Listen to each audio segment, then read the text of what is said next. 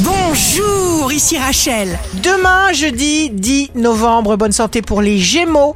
Définissez vos vrais besoins. Délaissez les faux désirs. Prenez toujours soin de vous. Gain d'énergie. Le signe amoureux du jour sera le lion. Vous accompagnez le mouvement dans la fluidité. Vous avez besoin de nouveautés et d'inédits. Si vous êtes à la recherche d'un emploi, la balance qui fonce. Votre force de caractère fait toute la différence et vous savez exactement ce qu'il faut choisir. Vous êtes centré.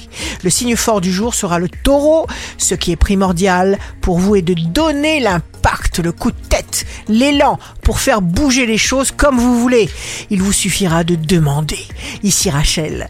Rendez-vous demain dès 6 heures dans Scoop Matin sur Radio Scoop pour notre cher horoscope. On se quitte avec le Love Astro de ce soir mercredi 9 novembre avec le Scorpion. Je cherche à me représenter ce que tu fais de ta vie, ce que tu fais là, au moment même où je pense à toi.